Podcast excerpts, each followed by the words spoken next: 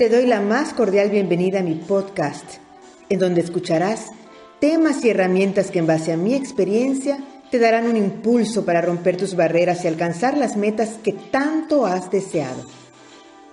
Soy Verónica Rivas, terapeuta emocional, escritora y coach. Si quieres saber más de mí, visita mi página web www.veroribas.com. Y claro, si te gusta este podcast, suscríbete.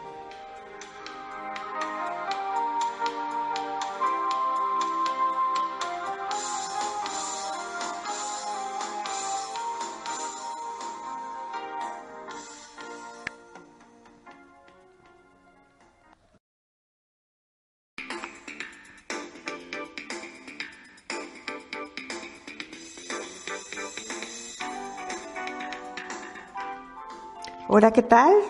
Bienvenidos nuevamente a este podcast. Recuerden que pueden escucharlo en YouTube, en iVoox para los que tienen el sistema Android y también en el podcast de Apple donde está el iconito con el señalamiento morado, el signito morado. Ahí pueden conectarse, simplemente buscan Verónica Rivas y ahí le va a aparecer eh, los episodios anteriores, que no han sido muchos, así que pues están a tiempo, aunque realmente no tiene ninguna secuencia esto, pero bueno, ya compartimos algunas herramientas básicas en los dos episodios pasados, pero bueno, posteriormente vamos a ir recordando y ahondando un poquito más eh, dentro de ellas.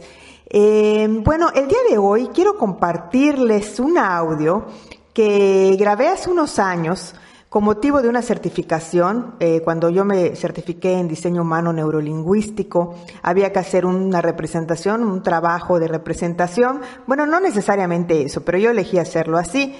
Y bueno, eh, ¿por qué? Porque yo creo que lo más importante o uno de los de las herramientas para tener un cambio de perspectiva, ya saben que ahora sí que, que con los ojos que vemos la vida es, es nuestra realidad de todos los días.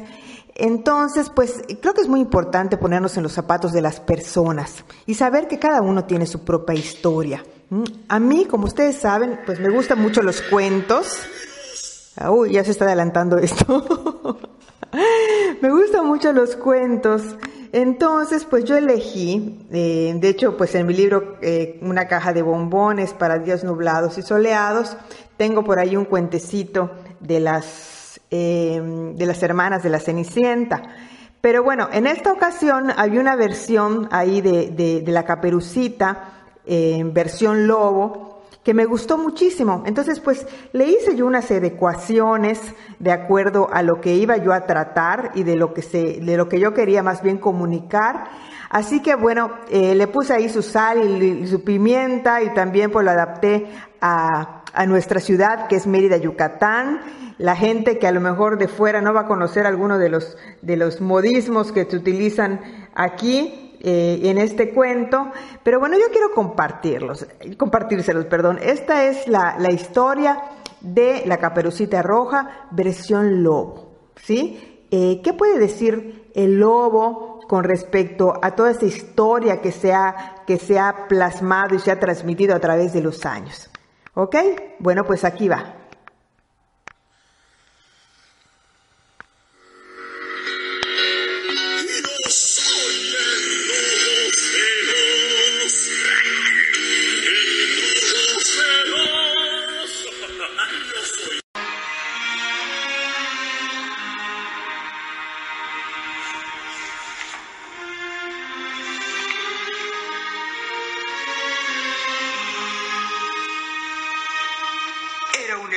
hermoso y caluroso día de mayo.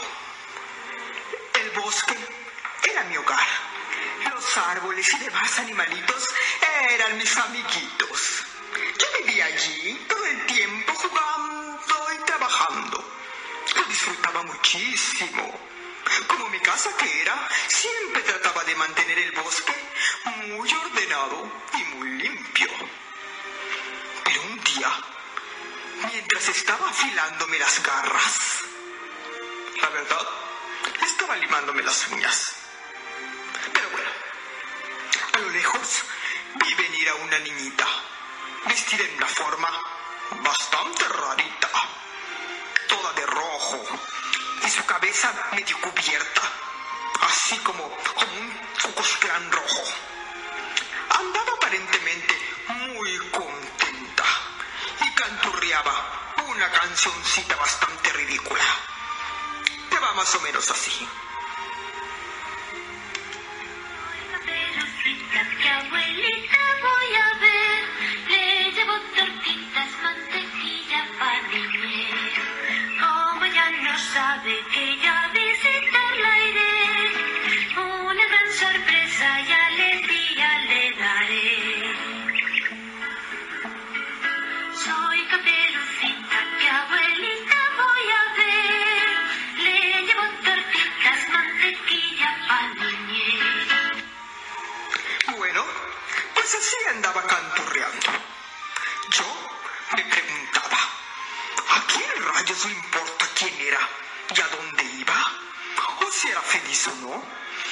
Yo ni la conocía, y menos con esa capucha de ladronzuela, que para mí eso era, una verdadera ladronzuela. Pues sin pedir permiso a nadie, entró en mi bosque y comenzó a cortar todas las florecitas y a bajar la fruta de la mata de China Lima. Y todo lo iba poniendo en su sabucán. Naturalmente, quise investigar. Así que me acerqué a ella y le pregunté, muy educadamente, obviamente, ¿quién eres? ¿De dónde vienes? ¿A dónde vas? A lo que ella me contestó groserísima, con su voz así de niñita fresita. ¿Estás sordo o que no escuchaste la canción? Soy Caperucita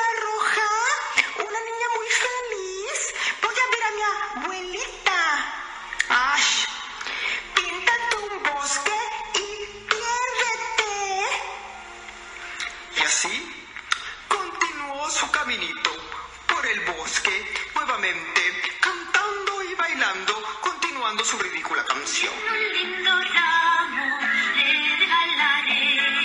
Es una gran sorpresa que la abuela va a tener.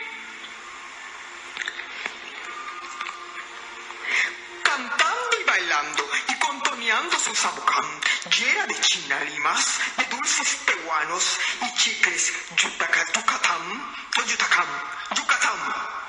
Si ni siquiera un Carlos V para su pobre chichi, se fue alejando por el bosque. Pero bueno, para mí nada era tan raro ni tan grave hasta que de repente, sin ningún remordimiento, vi que mató un chaquiste que volaba libremente junto a ella, siendo que el bosque también era para el chaquiste y todos sus habitantes. Y después, no habiendo caminado ni cuatro pasos, también apachurró una araña que se estaba trepando en su calcetín. Al ver esto, ahora sí me llené de indignación y decidí darle una lección y enseñarle lo serio que es meterse en el bosque sin anunciarse antes y comenzar a maltratar a sus habitantes y a sus plantas. La dejé seguir su camino confiada y corrí a la casa de la abuelita. Cuando llegué, me abrió la puerta una simpática chuchulita.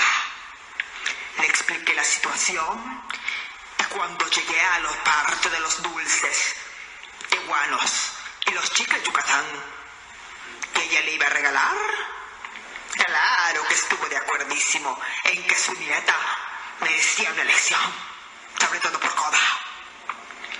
Así que la abuelita se acep- aceptó permanecer fuera de la vista hasta que yo la llevara.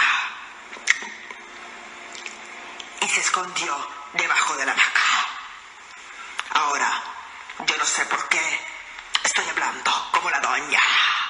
Si no hablé con la doña, sino con el lobo.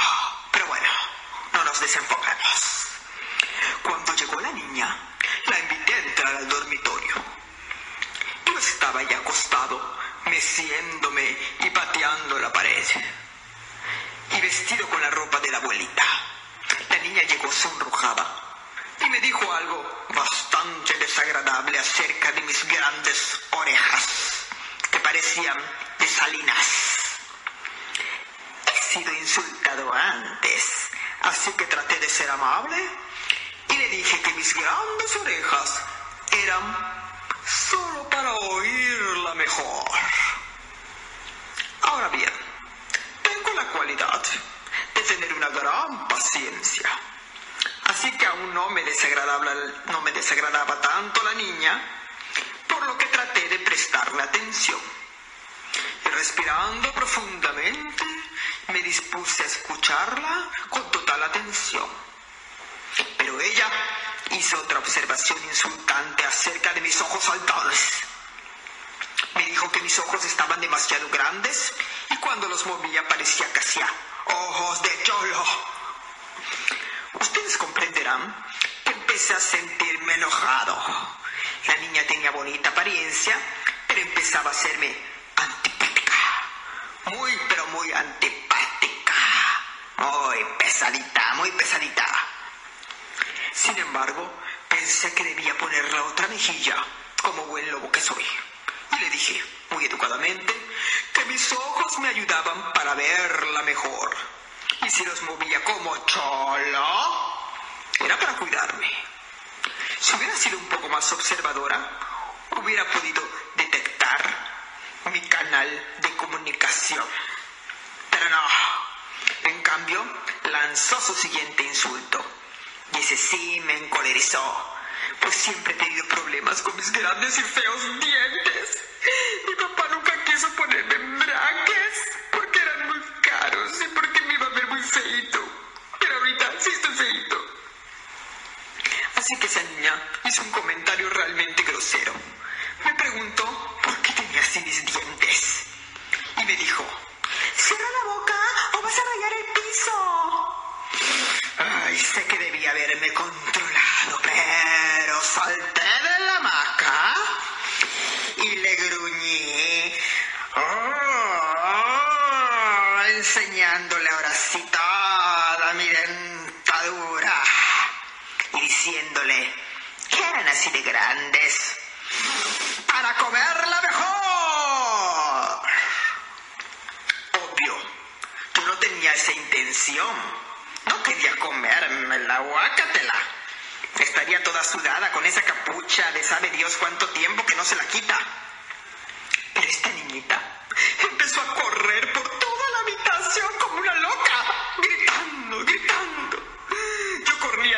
ella tratando de calmarla, pues mis grandes orejas, como ella las llamó la grosera, son demasiado sensibles a los gritos. Y además últimamente me han estado dando unas santas migrañas. Pero bueno, como tenía la, la ropa de la abuela y me molestaba para correr, me la quité. Pero fue mucho peor porque la niña gritó más y más. Sé si sería de emoción, a lo mejor por ver este cuartazo. Pero la cosa es que de repente la puerta se abrió y apareció un leñador con una hacha enorme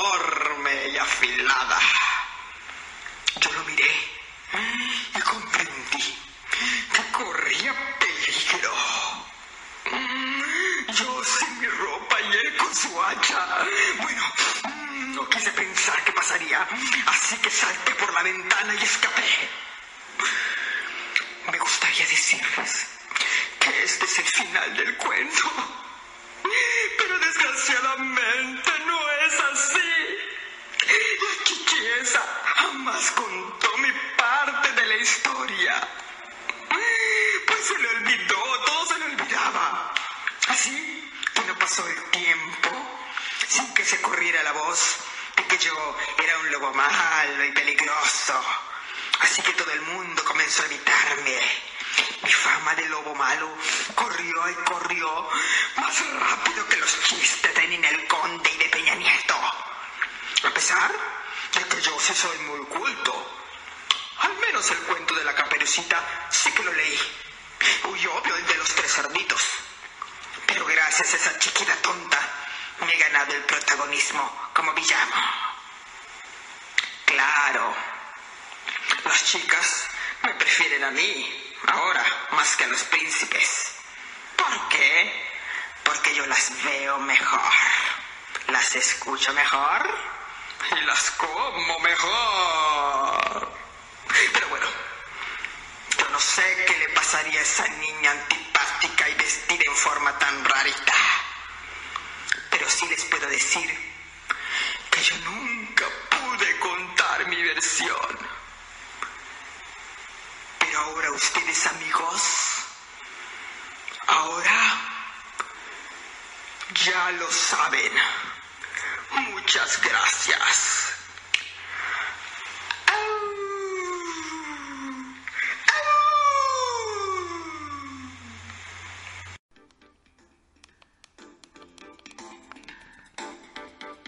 Bueno, pues no me queda más que despedirme, desearles una feliz, feliz semana y nos vemos en el próximo episodio.